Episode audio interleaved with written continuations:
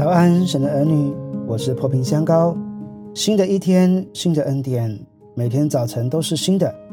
让我们以祷告作为新的一天的开始。我奉耶稣基督的名祝福你，从天上领受属灵的恩膏，在今天活出神的荣美，在众人面前有美好的见证。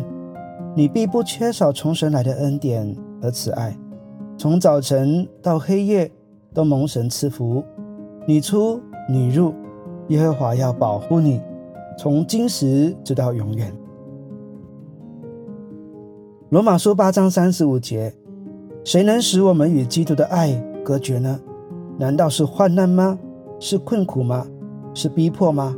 是饥饿吗？是赤身肉体吗？是危险吗？是刀剑吗？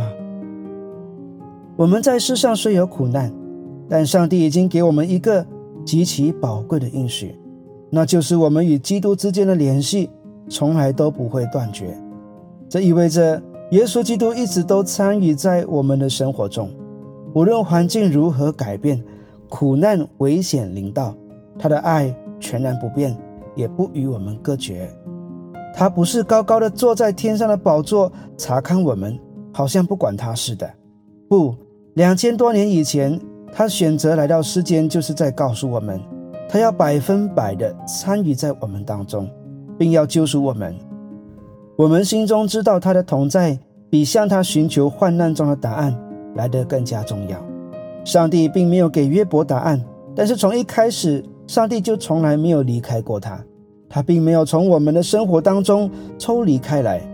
主耶稣亲自的说：“我不撇下你们为孤儿，我必到你们这里来。”所以，神的儿女们，无论我们现在或将来遭遇什么样的难处、困境、危险，或在低谷中，都要点记着这个真理，那就是主耶稣与我们同心、同行、同感受。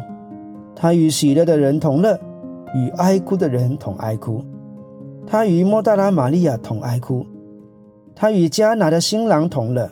他全然明白我们经历的每一个处境。知道我们的难处，因为他亲自走过死荫幽谷。诗人曾经这样描述神如何参与在我们的忧伤中：诗篇五十六篇八节说：“我几次流离，你都记数；求你把我眼泪装在你的皮带里，这不都记在你车子上吗？”他看见了我们的眼泪，就把眼泪装在他的器皿里，纪念着我们。忧伤痛悔的心，上帝。绝不轻看，神的儿女们，你是天父的宝贝，他怎能丢弃你独自一人呢？